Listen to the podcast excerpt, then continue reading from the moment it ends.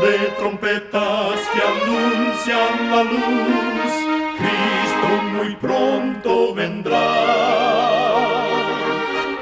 Escuchan ustedes el programa mundial La Voz de la Esperanza, que proclama un mensaje cristiano de paz, de seguridad y de amor.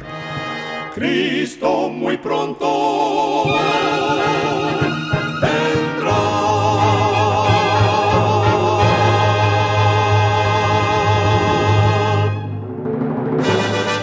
Le damos la bienvenida a este subprograma La Voz de la Esperanza. Nos sentimos muy contentos de que nos pueda acompañar el día de hoy. Queremos reiterar nuestra gratitud a Dios por seguir guiando nuestro programa por más de 75 años. Recuerde que en nuestra página de internet podrá encontrar este programa radial, así como las maneras de comunicarse con nosotros. Solo entre a www.lavoz.org.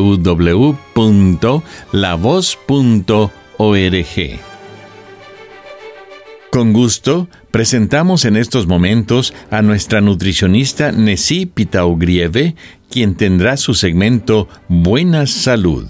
Su tema será hay grasas buenas. La grasa en la alimentación ha cobrado mala reputación, pero el hecho es que nuestro cuerpo necesita grasa para sobrevivir. Buenas fuentes de grasa saludable son necesarias para nutrir el cerebro, el corazón y las células, así como también para dar sustento al cabello y a la piel asegúrate de añadir a tu dieta las grasas monoinsaturadas, como el aceite de oliva, las paltas o aguacates, las nueces y las semillas. También incluye en tu alimentación las grasas poliinsaturadas, especialmente las que contienen los ácidos grasos omega 3 y omega 6, como el maíz, el frijol soja, la semilla de linaza y las nueces. ¿Cuáles grasas debemos evitar? Las grasas saturadas, que se encuentran mayormente en los productos de origen animal, y las grasas trans, que están presentes en la margarina, en los productos de panadería y en las frituras. Recuerda, cuida tu salud y vivirás mucho mejor. Que Dios te bendiga. La voz de la esperanza, al grito del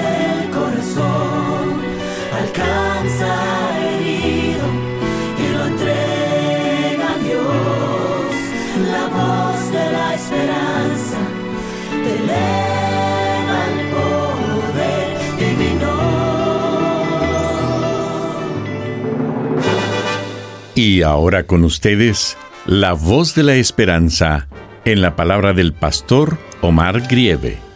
Su tema será el verbo.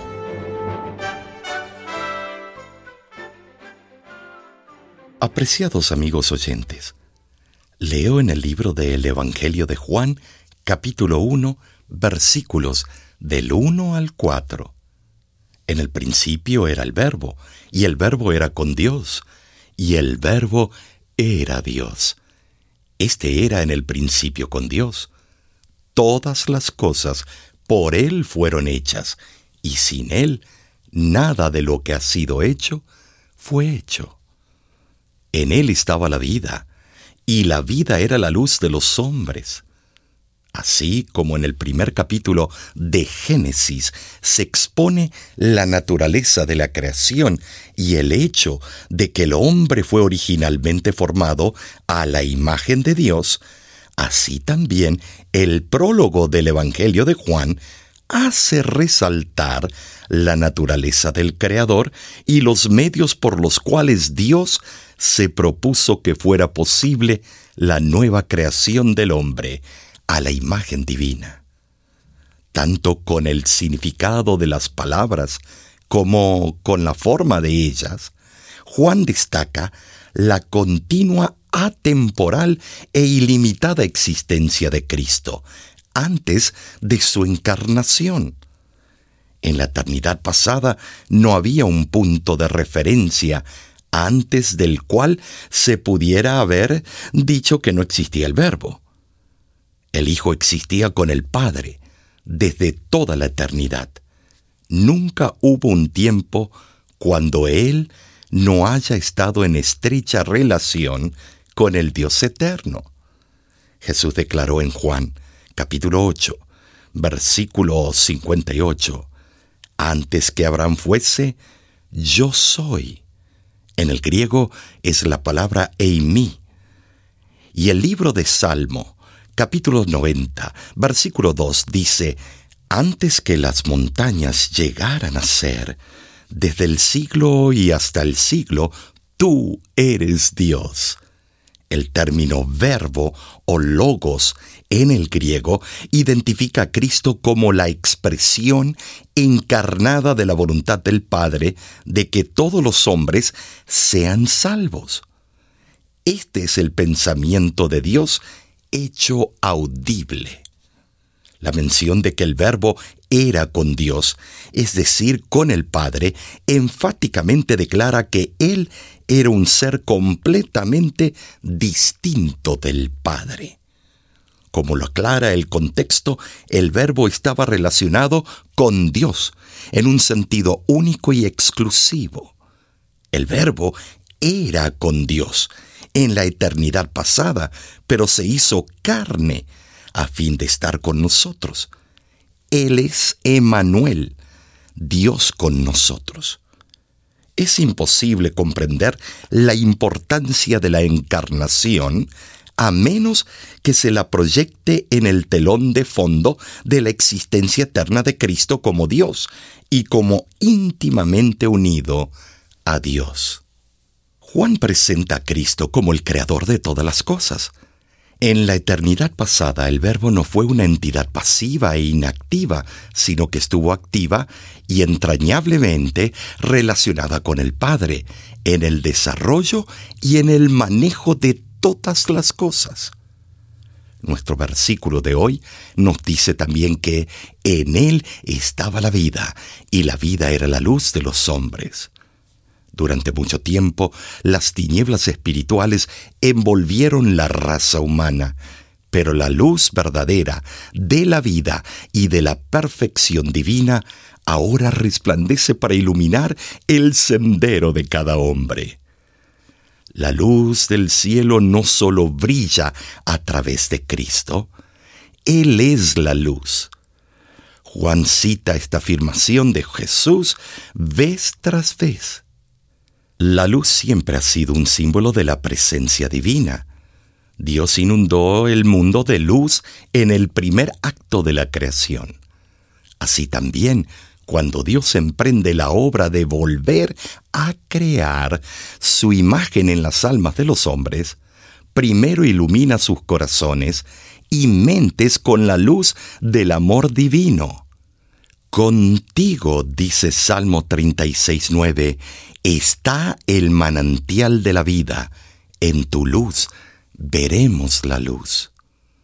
Esa luz del mundo tuvo que encarnarse y hacerse hombre para salvar la raza humana. Dice el versículo 14 de Juan capítulo 1 que Él se hizo carne como sustituto de nosotros para morir en la cruz. Desconcertado e incapaz de proseguir, el entendimiento limitado se detiene ante el umbral del amor infinito, la sabiduría infinita y el poder infinito. Pablo habla de la encarnación como un gran misterio y lo explica en Primera de Timoteo, capítulo 3, versículo 16. Las dos naturalezas, la divina y la humana, estaban misteriosamente combinadas en una persona. La divinidad estaba revestida con la humanidad. No había sido sustituida por ella. En ningún sentido Cristo dejó de ser Dios cuando se hizo hombre.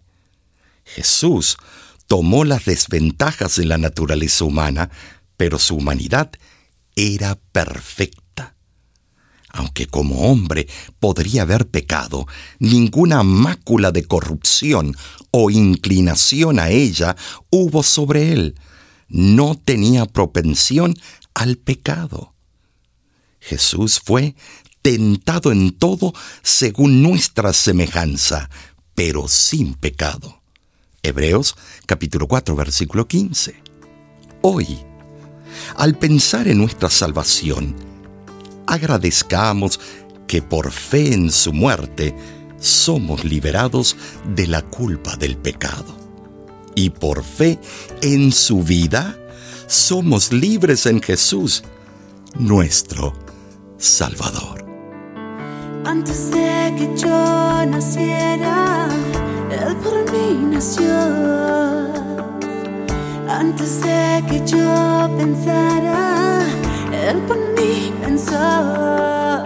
Y en el vientre de mi madre me formó. Y con sus manos me dio vida.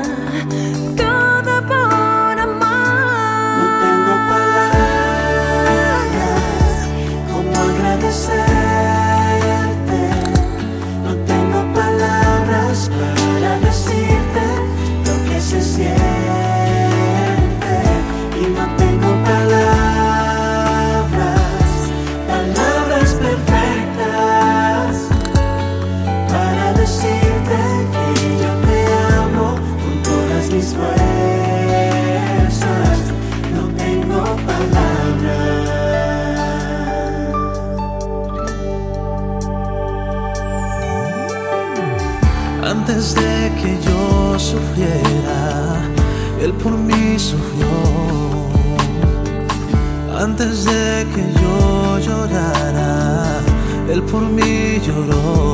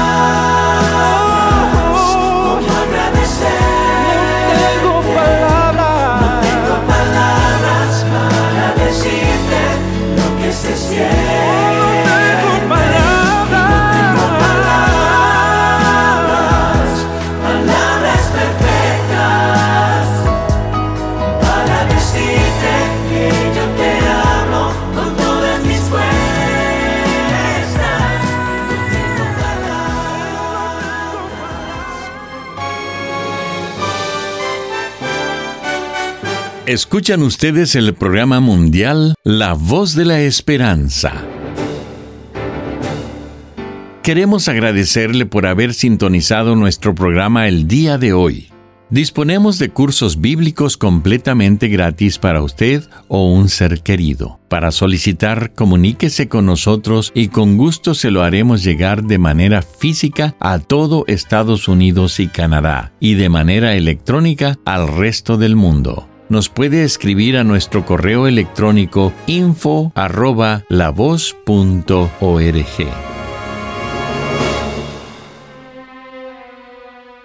Muchísimas gracias, amigo, amiga oyente, por su atención. Dentro de una semana, por esta misma emisora y a la hora de hoy, volveremos con otro importante mensaje espiritual. Y ahora, nos despedimos de nuestros oyentes diciendo a cada uno de ellos, Dios te bendiga y te guarde. Haga resplandecer Dios su rostro sobre ti y tenga de ti misericordia. Dios alce a ti su rostro y ponga en ti